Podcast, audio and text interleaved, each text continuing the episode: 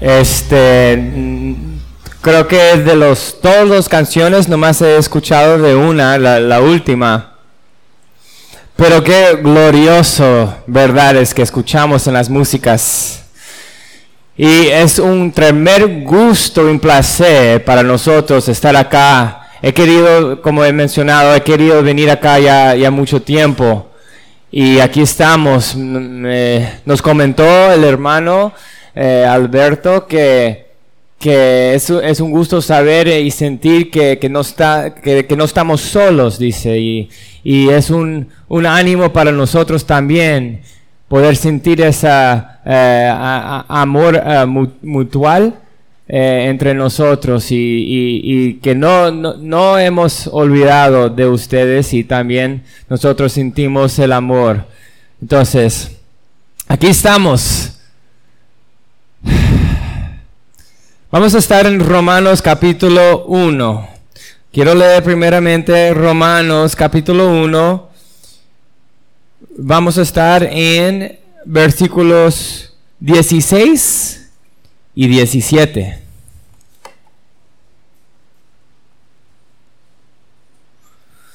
He titulado la prédica de hoy El Evangelio. No el poder del hombre, sino el poder de Dios. Romanos 1, 16 y 17. Porque no me avergüenzo del Evangelio. ¿Por qué? Es poder de Dios para la salvación a todo aquel que cree, al judío primeramente y también al griego. Porque en el Evangelio la justicia de Dios se revela por fe y para fe. Como está escrito, más el justo por la fe vivirá. Padre Santo, la necesidad de, de, palabras, de predicación, de un predicador hablando, pero no simplemente son palabras. Señor, estamos aquí porque queremos escuchar tu palabra. Y tú usas lo que, lo que se aparece débil y lo llamas poder de Dios, poder tuyo. Señor, esté aquí con nosotros, ayúdanos. Necesitamos de ti, no, necesitamos nomás escuchar del hombre, necesitamos a ti. Por favor, ayúdame, ayúdanos. Necesitamos de ti. Estamos desesperados para escuchar de ti, para que nos ayudes hoy y que salves hoy. Que uses tu palabra en la vida de, tus, de, tu gente, de tu pueblo aquí. Hazlo ahora, en el nombre de Jesús. Amén. Bueno, ¿quién, quién aquí le gusta Carreras de auto. ¿Alguien? ¿Han, visto carreras de auto? Sí. Ok. En Estados Unidos, carrera de auto también se puede decir drag racing, es decir, un, una carrera en la calle. ¿Ok? De, de, de, carros. ¿Ok? Vamos a decir que hay una fila de carros. ¿Cómo se aparecen los carros? ¿Como cualquier carro de aquí? No. Se, se parece como de, de lujo, de costoso, deportivo, brillante, ¿no? Ok. Hipotéticamente, vamos a decir que yo estoy involucrado en una carrera de auto, ¿ya? Y estoy ahí con mi auto. Y tú, ustedes, ahora que me conocen y, y tal vez eh, Alberto y algunos hermanos me conocen más, Andrés, y, y, y tienen me ven como un hermano y amigo y, y este, me miran, me ven, pero ven mi carro. Y mi carro no es como los demás. Está todo rayado, necesita una pintura por completa. Ahora, ¿qué va a pasar? Me, van a decir, oye, hermano, amigo, Jonathan, ¿qué estás haciendo acá? No, no tiene nada que ver.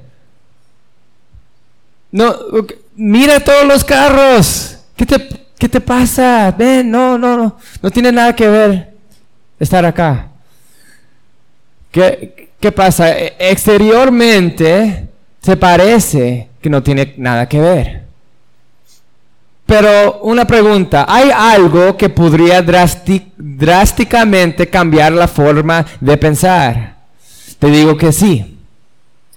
Vamos a decir que podrían abrir el capó y ahí algo, poder, caballos de fuerza se dice, ¿no? Vamos a decir que abres el capó ¿Y qué ahí? Más caballo de fuerza comparado con cualquier otro carro. Ahora algo cambió. En vez de nomás ver exteriormente ese carro, primeramente van a pensar y van a sentir pena, temor, avergonzado por mí, ¿no? Pero ahora algo cambió. Ahora ya no sientes eso, ¿no? Ahora sientes drásticamente algo diferente. ¿Qué piensas? ¿Qué sientes? Sientes confianza. No, sientes temor, se dice valentía, ¿no? Valiente, se, se siente confianza sin temor, sin vergüenza. Sientes por mí. Bueno, Acá en Romanos capítulo 1, versículos 16 y 17 vemos algo. Pablo quiere decir acá, mira, la gente escuchen y ven y, y, consideran el Evangelio y qué? Lo ven como el más feo carro chatarra, ¿no? Como cualquier otro carro, así exteriormente. Pero Pablo quiere decir, mira, mira adentro del capó no, no, no, estás reconociendo que está en el Evangelio de Jesucristo. Poder. Y acá en Romanos 1, 16 y 17, Pablo nos va a demostrar poder. Poder.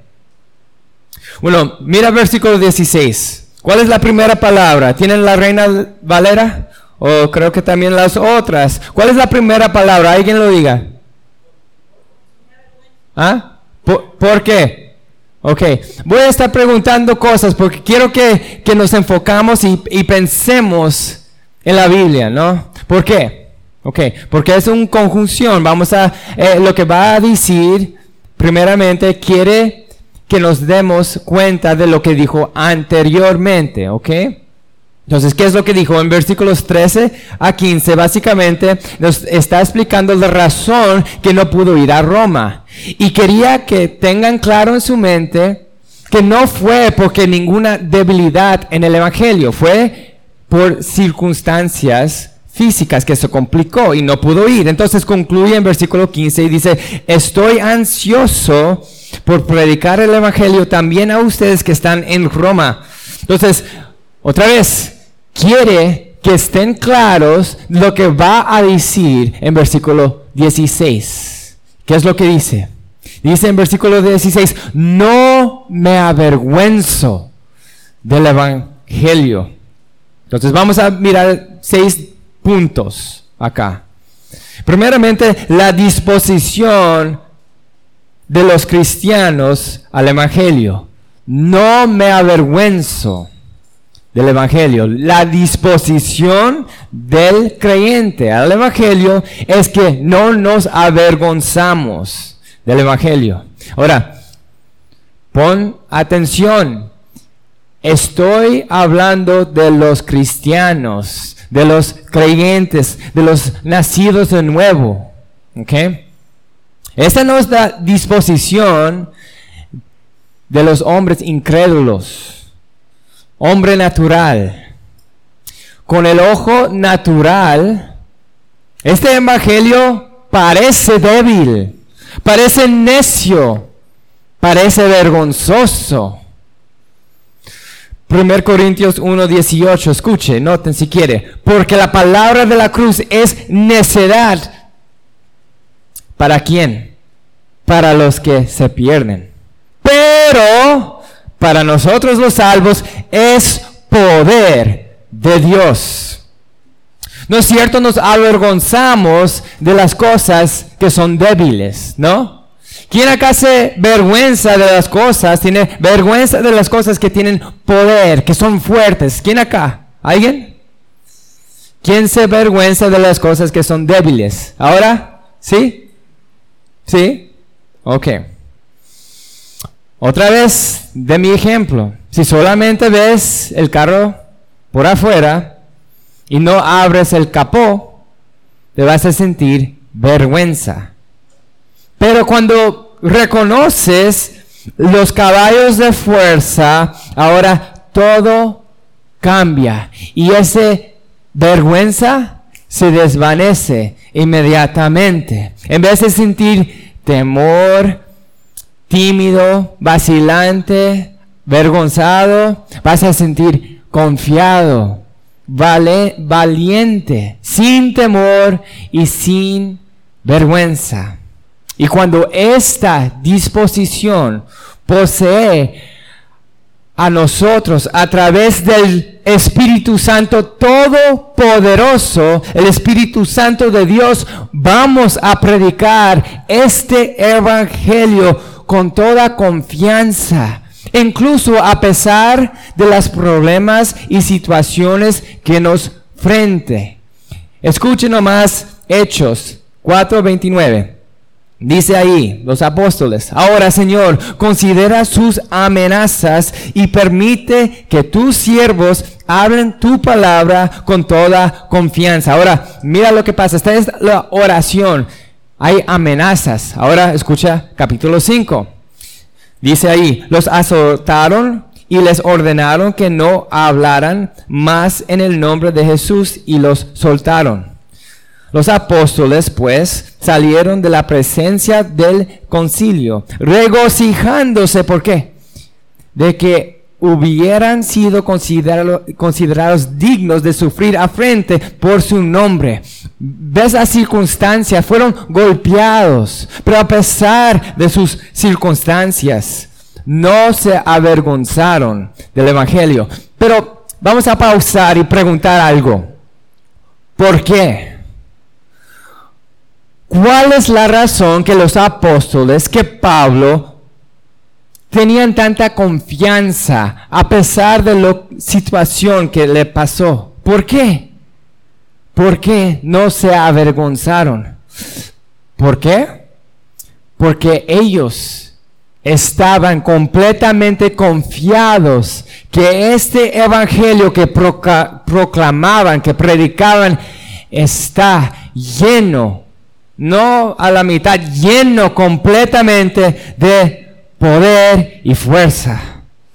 Y, y entiende, no cualquier poder. No estamos hablando de un poder diseñado por hombre, construido con toneladas de caballos de fuerza. No estamos hablando de cualquier poder diseñado por el hombre. No, estamos hablando, nuestro texto acá dice que poder de Dios es el Dios todopoderoso. Y ese es el Dios y ese es el poder que estamos hablando hoy. Entonces, continuando, ¿de quién es el poder? Ya mencioné, ¿de quién es este poder? ¿De dónde viene? Es de Dios, es el poder de Dios. Ahora, hay que pensar. ¿Qué es lo que tiene poder que nos da confianza? ¿Cómo, cómo te conviertes de ser tímido, temeroso, vergonzado, a ser confiado? ¿Qué, ¿Qué pasa? ¿Qué tiene el poder? Bueno, poder tiene la capacidad de producir algo, de hacer algo, de mover algo que sin el poder no podría pasar, ¿entiende? Entonces estamos hablando del poder de Dios para la salvación. Y gloria a Dios que nuestro texto acá dice poder de Dios. Porque no queremos poder del hombre. Mi título poder de Dios, poder del hombre. Y voy a estar preguntando, ¿confías tú hoy en el poder de Dios para la salvación o el poder del hombre? Esa es una pregunta clave. Los hombres, esto no es poder de hombre, los hombres no tienen, nosotros, cada uno de nosotros, no me importa de dónde eres o qué tal fuerte eres o qué tal recursos tienes, cada uno de nosotros no, tengo, no tenemos ningún poder para cambiar nada, nada en el mundo del espíritu, nada. Somos incapaces, impotentes, no tenemos la capacidad. Nuestro hermano nos, nos dijo anoche que, que, va a comenzar a predicar ahora Juan capítulo 15, ¿no? ¿Qué es lo que dijo Cristo en Juan capítulo 15? Sin mí pueden hacer casi nada, ¿no? Casi nada, ¿no? No. ¿Qué dijo? Sin mí pueden hacer qué? Nada, no hay ninguna cosa que puedes hacer sin el Señor Jesucristo. Eh, le, eh, vayan alguien a, o todos si quieren, a Jeremías. Jeremías capítulo 13, versículo 23. Les voy a pedir a alguien que lo lee. Jeremías 13, 23. Si alguien lo tiene, lo puede leer. Un hermano aquí que lo tiene.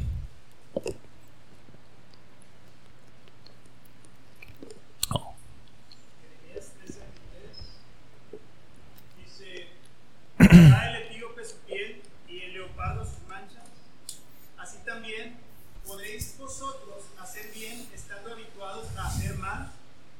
Ven ahí. ¿Se puede cambiar? No, no, no tenemos poder para cambiar. No tenemos poder para salvar. No tenemos poder para hacer nada, pero, pero, pero, conocemos al Señor, al Dios que tiene este poder. Entonces, hay que considerar y pensar sobre el poder de Dios. ¿Okay? Hay diferentes maneras que nos dice la Biblia y nos eh, eh, da evidencia sobre el poder de Dios. Una de ellos es el poder de Dios que se revela a través de la creación. No vamos a leer todo el contexto, pero confío que ya conocen más o menos muchos de ustedes. Romanos 1, nomás voy a leer versículo 20. Romanos 1, 20. Porque desde la creación del mundo, sus, es Dios, atributos invisibles, su eterno poder. Este poder es eterno y divinidad se han visto con toda claridad siendo entendidos por medio de lo creado. ¿Ves ahí? La escritura nos dice planamente ahí en muchos lugares que a través de la creación nos damos cuenta inmediatamente, cualquier que tiene ojo, cualquier que tiene los sentidos para darnos cuenta, un Dios poderoso creó todo lo que vemos, todo lo que sentimos, todo lo que escuchamos, todo. Dios lo creó. Él habló no solamente esto, no solamente que lo creó, Él sostiene todo con su poder. Imagínate que lo para de hacer por un momento, ¿qué pasaría? Activamente, constantemente, sin parar, sostiene todo lo que ha creado. Hebreos 1, 3 dice, y sostiene todas las cosas por la palabra de su poder. Hay poder ahí también. Otra forma, otra forma que nos revela la Biblia sobre el poder de Dios es a través de milagros. La palabra poder en nuestra Biblia, en el griego, es la palabra dunamas. ¿Cómo se dice dinamite? Dinamite? Dinamita. Dunamas. Es donde sacamos dinamita, dynamite en inglés. Esta palabra dunamis a veces se traduce poder Y la misma palabra se traduce milagros. Por ejemplo, Mateo 7, 22, escuche, dice ahí, muchos me dirán en aquel día, Señor, Señor, no profetizamos en tu nombre y en tu nombre echamos fuera demonios y en tu nombre hicimos muchos milagros. Dunames, poder, esta palabra. Entonces, durante el ministerio terrenal de Jesús, Cristo manifestó, reveló el poder de Dios a través de sus milagros. ¿Qué hizo? Bueno, muchas cosas y Juan nos dice que si podríamos escribir todo, no, el mundo no podría aguantar todo, pero expulsó demonios, dio visto a los ciegos, convirtió el agua a vino, dio de comer a multitudes con cinco panes y dos peces, controló los vientos y las olas con una palabra, ¿no? Caminó sobre el agua, curó leprosos, paralíticos, mudos, etcétera, etcétera, etcétera. Y no se olviden también que después de tres días Él mismo resucitó. Eso es poder, poder, poder. Efesios 1, 18. Pablo dice, mi oración es que los ojos de su corazón les sean iluminados para que sepan cuál es la extraordinaria grandeza de su poder para con nosotros, los que creemos conforme a la eficacia de la fuerza de su poder. Hay poder en la resurrección de Cristo. También vemos evidencias del poder de Dios. Pero escuche bien, escuche bien. A pesar de todo, las diferentes maneras que vemos el poder de Dios, nuestro texto acá no dice el poder de Dios para la creación. No dice eso. No dice el poder de Dios para con los milagros físicos. No dice, no dice eso. Este no es nuestro texto. Dice poder de Dios para la salvación. De eso estamos hablando.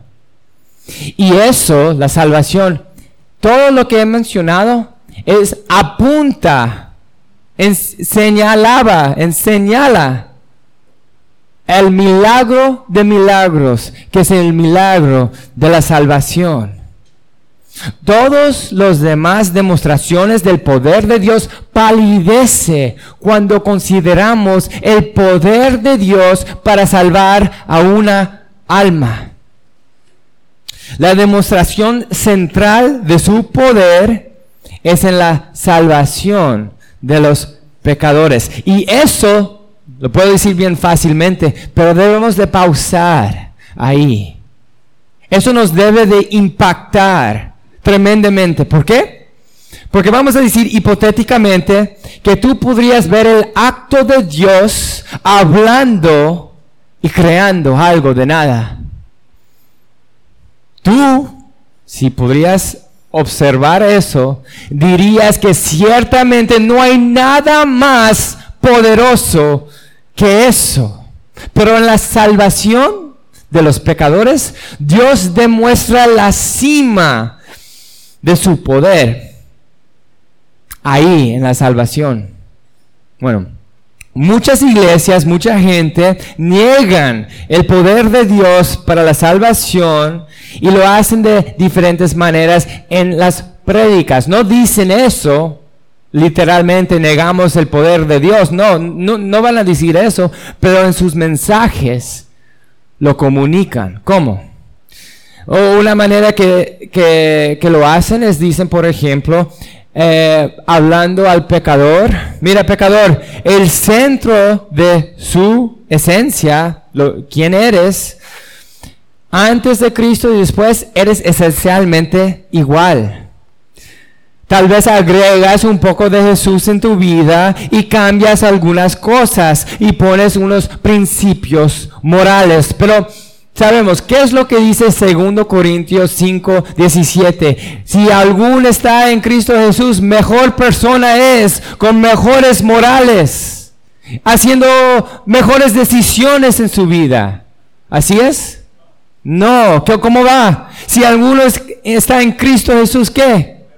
Nueva criatura es. Escuche 2 Corintios 4. Dice ahí en versículo 6, pues Dios que dijo, de las tinieblas resplandecerá la luz, es el que ha resplandecido en nuestros corazones para iluminación del conocimiento de la gloria de Dios en el rostro de Cristo. ¿Ves lo que está diciendo Pablo acá? Él está comparando la creación del mundo con la recreación del individuo, del pecador. Eso que está haciendo Pablo aquí. Comprendiendo, ah, realizando esta realidad, va en la cara de esta salvación barata que escuchamos predicado, predicando todo en la faz de la tierra. Escuchamos esta basura, es lo que es. Escuchamos en todas partes esta basura que la salvación es básicamente una mera decisión, que toma el pecado, el pecador, una decisión intelectual no más.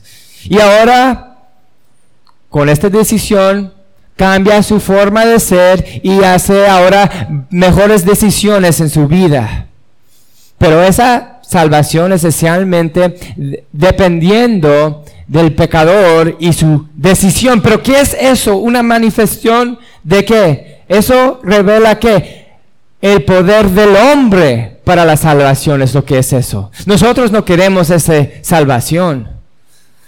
Si el Evangelio fuera poder del hombre para la salvación, entonces eso sería una buena motivación para que Pablo y los apóstoles y nosotros avergonzaremos, seamos avergonzados del Evangelio. Eso sí es una cosa avergonzoso. Pero Pablo no se avergonzaba. ¿Por qué? Porque no era poder del hombre. Es poder del Dios que creó. Es el poder del Dios todopoderoso. Fue el poder de Dios creativo hablando la luz a las tinieblas. Él habló a un vacío y creó, ¿no? Pero piensen en esto. En nuestros corazones no había simplemente un vacío. No era como aquí está algo vacío y puede entrar Satanás o, o Dios. No, no, no era un vacío simplemente. Éramos antagonistas al Evangelio. Odiábamos a Dios. Romanos capítulo 8 nos dice que éramos enemigos de Dios. Es lo que dice la Biblia. Cada uno de nosotros queríamos en el trono de nuestro corazón destronar a Dios, quitarle de ahí y ponernos a nosotros. Cada uno de nosotros nos desviamos como ovejas, yéndonos a nuestro camino, haciendo lo que queríamos hacer, cuando lo queríamos hacer, y nada ni nadie nos puede decir nada diferente. Es cada uno de nosotros. No hay nadie excluido de eso. Estábamos muertos en nuestros delitos y pecados, pero Dios habló vida. Eso es poder. Y ese poder de Dios. Y no podría ser ningún otro poder. No podría ser poder de cualquier otra cosa o persona. No podría ser. Y por lo tanto, Pablo no se avergonzó de este evangelio. Entonces, hay que pensar, avergonzado del evangelio. ¿Cómo es posible que un creyente, que un cristiano se avergüenza del Evangelio? ¿Es posible? Bueno, Pedro lo hizo. Pedro fue un par de veces avergonzado. Entonces, por un momento, hay, hay, momentos que creyentes pueden caer en esa tentación. ¿Cómo es posible? Bueno, volviendo a nuestro ejemplo del carro chatarra, la gente que ve al carro nomás exteriormente, se van a avergonzar del carro. Ya, ya, ya dijimos eso, ya entienden eso. Entonces la gente se van a dar cuenta y van a decir, oh, este es un carro chatarra, ¿no? Y van a tener vergüenza. Y cristiano que sabe lo que está bajo del capó, ¿no? Si él, si tú te consume lo que los hombres piensan, entonces ahí puedes olvidarte de lo que está por un momento debajo del capó. Te podrías olvidar por un momento, pero escuche bien, lo que está debajo del capó va a estar debajo del capó si la gente lo ve o no. Va a estar ahí. Sabemos esa realidad y sabemos nosotros que aunque no lo ve el mundo entero, hay poder. Recuerda, ¿cómo, cómo batallamos esta tentación? Hay que recordarnos diariamente, cada, todo lo más que podemos recordarnos pensando en el poder de Dios, en la salvación. Recuerde del poder que desata, se desata en el Evangelio. Los que se avergüenzan, no estoy hablando como Pedro en un momento, por un momento. Estoy hablando por completo. Los que se avergüenzan por completo del evangelio es que no comprenden el poder del evangelio y no comprenden el poder del evangelio porque ellos mismos nunca han experimentado el poder de salvación. Los que se avergüenzan del evangelio comprometen con el Evangelio. Y el Evangelio no es algo que queremos alterar, cambiar. No queremos hacer ningún compromiso con el Evangelio, porque el, el Evangelio es el poder de Dios para la salvación. Siguiendo, ¿qué desata este poder? Hemos hablado el Evangelio, escucha bien, el Evangelio es el poder. Noten las palabras Él. No es un poder. No es una opción entre varias. Y por lo tanto necesitamos entender qué es el Evangelio. Evangelion. Buenas noticias, buenas nuevas. Buenas nuevas para el hombre que se centra completamente centrado en la persona y la obra de Jesucristo. ¿Quién es Cristo? Y su obra para salvar a la humanidad. Rescatarnos de nuestro gran problema del pecado, de la muerte. Jesús dijo, bueno, dijo muchas cosas, pero vamos a enfocarnos. ¿Quién es Cristo? Y Cristo es el Hijo de Dios, sin mancha, sin pecado. Ningún pecado en él. Y él demostró que era Dios en carne, que conquistó contra muerte y el pecado, resucitando después de tres días. Y ahí está el Evangelio de Jesucristo. Ahí vemos claramente el Evangelio puro.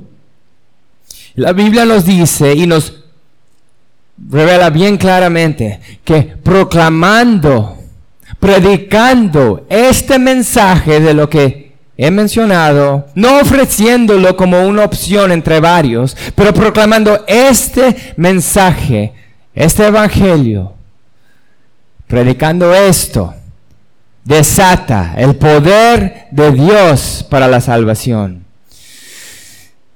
El poder está en el mensaje. Entonces mucha gente, muchas personas, ellos comienzan, pueden comenzar a confiar en muchas otras cosas, incluso en combinación con el mensaje del Evangelio. Tal vez ellos quieren intentar agregar poder, necesita algo más. Tal vez lo hacen con sus palabras elocuentes o argumentos, quizás con sus apologéticas. Y su enfoque, su atención se centra totalmente en demostrando y probando el incrédulo que está equivocado y probar su propio punto. En lugar de proclamando y predicando este evangelio. Y la cruz se vacía de su poder. Porque ese mensaje, ese proclamando ese tipo de mensaje centrado en las otras cosas, eso es una demostración del poder del hombre para la salvación. 1 Corintios capítulo 1, versículo 17. Escuche. Pues Cristo no me envió a bautizar, sino a predicar el Evangelio, no con palabras elocuentes, ¿para qué? Para que no se haga vana la cruz de Cristo. Esta es la razón. Escuche capítulo 2. Por eso cuando fui a ustedes, hermanos, proclamándoles el testimonio de Dios, no fui con superioridad de palabra y de o de sabiduría porque nada me propuse saber entre ustedes excepto a Jesucristo y este crucificado. Estuve entre ustedes con debilidad y con temor y mucho temblor. Y mi mensaje y mi predicación no fueron con palabras persuasivas de sabiduría, sino con demostración del Espíritu y de poder, para que la fe de ustedes no, aquí mira, escucha esta parte, no descanse en la sabiduría de los hombres, sino en el poder de Dios. ¿Dónde estás confiando? ¿Dónde estás descansando? ¿Dónde dependes? Sabiduría humana, poder del hombre, o poder de Dios. Escuche bien, tu carisma, palabras elocuentes, persuasión, hablando suave, discursos elevados, sabiduría, la apotogética, eso no es el poder de Dios para la salvación. Sonrisas, abrazos, predicas sobre tu prosperidad, riqueza, felicidad en este mundo. Ese no es el poder de Dios para la salvación. Predicar pro-life, por la vida, en la clínica de abortos, creo que en México tal vez no existe tanto, o tal vez no, pero haciendo eso, eso no es el poder de Dios para la salvación. Los católicos, piensen los católicos, los mormones también hacen eso. Predicar reformas sociales en las calles, eso no es poder de Dios para la salvación. Multitudes de personas están involucrados en eso. La justicia social, la igualdad de raza, eso no es el poder de Dios para la salvación. Ah, tal vez predicando y, y enseñando y ayudando con las políticas republicanas. Ahí no. Eso no es el poder de Dios para la salvación. El Evangelio, el Evangelio el Evangelio puro es el mensaje. Este es aquí el Evangelio, el poder de Dios para la salvación. Ahora, escuche brevemente esa lista. En esa lista no estoy diciendo que nosotros como cristianos individuales no podemos estar involucrados en ninguna de estas cosas que mencioné. Pero lo que sí estoy diciendo y lo que nos comisió Dios, la iglesia, hacer qué? ¿Qué es lo que nos comisionó? A predicar el Evangelio. Es lo que nos comisionó Dios a la iglesia. ¿Por qué? Porque el Evangelio únicamente contiene el poder de Dios para la salvación. Entonces, volviendo a la pregunta, ¿dónde descansamos? ¿Dónde dependemos? ¿Dónde está nuestra confianza? ¿En el poder de Dios o en el poder del hombre? El poder de Dios, claro, aparece a la mayoría más débil que cualquier carro chatarra pero en la realidad es infinitamente más poderoso que cualquier cosa que podríamos imaginar. Continuando, ¿para quién es el poder? ¿Para quién es el poder? Escuchen bien, el texto nos dice, para todos, para todos los que creen. Primeramente hay que considerar la palabra todos. Esto nos debe de pausar y causar que nosotros eh, eh, pensamos, consideramos esto. Nos debe de impactar esta palabra todos. Para muchos hoy en día, el llamado universal del Evangelio no nos impacta. Ya no pensamos dos veces en eso. Estamos acostumbrados de esto. Pero, pero durante el primer siglo no era de esta manera.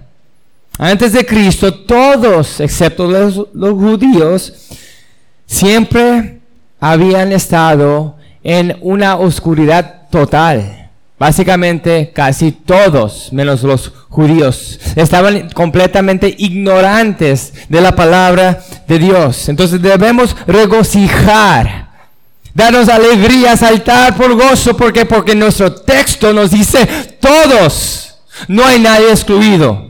Escuchen nomás Efesios 2 para que nos podamos tener un poco de ayuda a entender esto.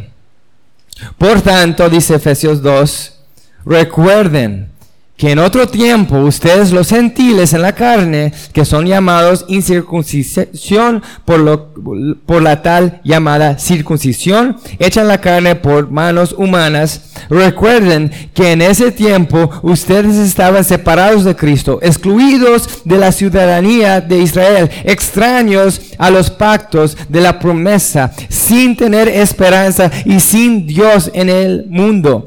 Pero ahora en Cristo Jesús, ustedes que en otro tiempo estaban lejos, han sido acercados por la sangre de Cristo. Este llamado, este evangelio es universal. No hay ninguna persona, no hay ningún grupo étnico excluido. Nadie, nadie, ni judío, ni gentil, ni negro, ni blanco, ni joven, ni viejo, ni rico, ni pobre, nadie, nadie excluido. ¿Quién crea? Todos que creen. Experimentará el poder de Dios para la salvación. Todos, todos. la siguiente parte dice, del judío primeramente y también del griego. Ahora, Muchos pueden escuchar eso y si no entienden lo que acaba de decir y explicar, van a decir, oh, no es justo, porque ellos primero y yo por último? Bueno, escuche Hechos 13. Pablo y Barnabé hablaron con valor y dijeron, era necesario que la palabra de Dios les fuera predicada primeramente a ustedes, hablando a los judíos, pero ya que la rechazan y no se juzgan digno de la vida eterna, así que ahora nos volvemos a los gentiles, porque así ah, nos lo ha mandado el Señor. Te he puesto como luz para los gentiles, a fin de que lleves la salvación hasta los confines de la tierra. Escucha el versículo 48. Oyendo esto, los gentiles se regocijaban y glorificaban la palabra de Dios. No estaban molestos y diciendo, reclamando, eso no es justo. No, regocijaron. ¿Por qué? Porque la salvación llegaron hasta ellos. ¿Ves? Regocijaban porque la salvación les llegó a ellos. ¿Ves la diferencia? Todo el que cree. Continuando, ¿cómo se desata el poder? ¿Cómo se desata poder? A través de creer, por fe. A través de la fe. es decir, poniendo toda tu confianza en la persona y la obra de Jesucristo, en el Evangelio. No es, escuche bien, no es fe en tu fe. Su fe en sí misma, eso no es el poder de Dios para la salvación, pero sí es el canal o el instrumento que nos conecta, nos junta al poder de Dios para la salvación. Puedes tener toda fe del mundo, pero si no es tu fe, si no está tu fe en el Evangelio, es inútil, bueno para nada, impotente. Y ese es el poder del hombre para la salvación, no es poder de Dios. Me gusta este ejemplo del libro de justificación y regeneración, que les recomiendo que todos lean este libro. En este libro describe dos hombres intentando cruzar un puente. ¿Ya? El primer hombre, sin temor, toda confianza, toda fe, cruza como si nada, sin pensándolo dos veces. Pero ese puente había un problema porque ese puente estaba podrida. ¿Ya? ¿Y qué pasó? Se tumbó, se cayó. ¿Ya? El segundo, temblando, no tiene tanta fe pensándolo, pero tiene suficiente fe para tomar un paso tras otro paso y cruzó. ¿Por qué? Porque ese puente era firme. Todo su cuerpo pasó. No había una parte acá y otra parte acá. Todo. El fe que tenía con toda la fe que tenía, aunque era débil, eh, aunque dijo, ah, temblando, cruzó. ¿Por qué? Porque ese puente era sólido. Entonces, debemos tener toda nuestra confianza en la roca sólida de Cristo. Y Dios será fiel a crecer nuestra fe con el tiempo. Él será fiel. Él no nos va a dejar así nomás. Él es fiel. Pero todo lo que tenemos en nuestra fe debemos confiar en su obra, la persona y la obra de Cristo. El Evangelio es el poder de Dios para la salvación de todo el que cree. Porque en el Evangelio la justicia de Dios se revela por fe y para fe, como está escrito, más el justo por la fe vivirá. Justicia, estamos hablando de justicia ahora continuando. Justicia, no tenemos justicia en nosotros injerentemente. No tenemos, nadie tiene justicia. Isaías nos dice bien claramente en capítulo 64 que nuestras mejores obras, la justicia que podemos llevar a la cara de Dios, es como trapos de inmundicia, como tirando las más cochinos, sucia cosa en su cara, diciendo aquí está mi justicia. Filipenses 3:9. Dice Pablo, y ser hallado en él, no teniendo mi propia justicia derivada de la ley, sino la que es por fe, por la fe en Cristo, la justicia que procede de Dios sobre la base de la fe. Necesitamos justicia. Cualquiera, todos los que creen en Cristo y experimenten el poder de Dios para la salvación, son poseedores, poseen la justicia perfecta de Cristo. Y necesitamos que esa justicia sea perfecta. Y en realidad lo tenemos a través de la fe en Cristo. Bueno, continuando. Por último, mi último punto no sé cuánto tiempo he predicado, pero ya estamos. ¿Cuál es la duración? ¿Cuánto tiempo dura este poder? Dice, se revela por fe y para fe.